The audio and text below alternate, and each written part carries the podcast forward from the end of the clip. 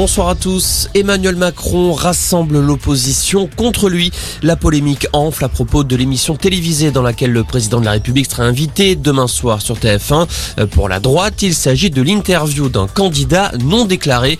Écoutez ce qu'en pense Florence Portelli, la porte-parole de la candidate des Républicains Valérie Pécresse. On peut pas dire qu'il manque de, de, prise de parole. On n'avait rien dit quand il s'était exprimé euh, récemment sur la situation de la Covid, parce que bien évidemment, il est président de la République, situation de crise oblige. Euh, on va pas lui interdire de, de, présider. En revanche, là, comme par hasard, le soir où Valérie Pécresse devait faire une émission face aux Français sur euh, BFM, et programmer subitement euh, une grande interview d'Emmanuel Macron pour faire le bilan de son mandat, etc.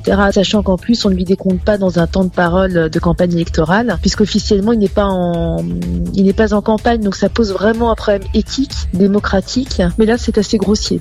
Et de son côté, Marine Le Pen dénonce une inégalité de traitement. Selon la candidate du Rassemblement national, Emmanuel Macron profite sans aucun complexe de ses pouvoirs de président de la République. Également dans l'actualité, le pic de la cinquième vague serait-il passé? C'est en tout cas ce qui semble se dessiner selon Olivier Véran. Le ministre de la Santé l'a dit cet après-midi devant les députés. Reste à savoir si les contaminations vont descendre ou se stabiliser en plateau. En parallèle, l'horloge tourne. Les plus de 65 ans, vaccinés il y a 7 mois, n'ont plus que quelques heures pour recevoir leur dose de rappel s'ils veulent conserver leur passe sanitaire. Demain, ce sera trop tard. 400 000 personnes seraient concernées.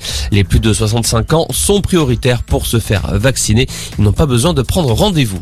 En foot, c'est officiel, Claude Puel n'est plus l'entraîneur de Saint-Etienne. Les Verts sont derniers de Ligue 1 avec seulement deux victoires au compteur. Et puis la prudence toujours de mise dans les Landes. Ce soir, le département reste en vigilance orange au cru. Hier soir, l'Adour a atteint son pic, presque 4 mètres 90. Le fleuve est en décrue. Voilà pour l'info. Excellente soirée.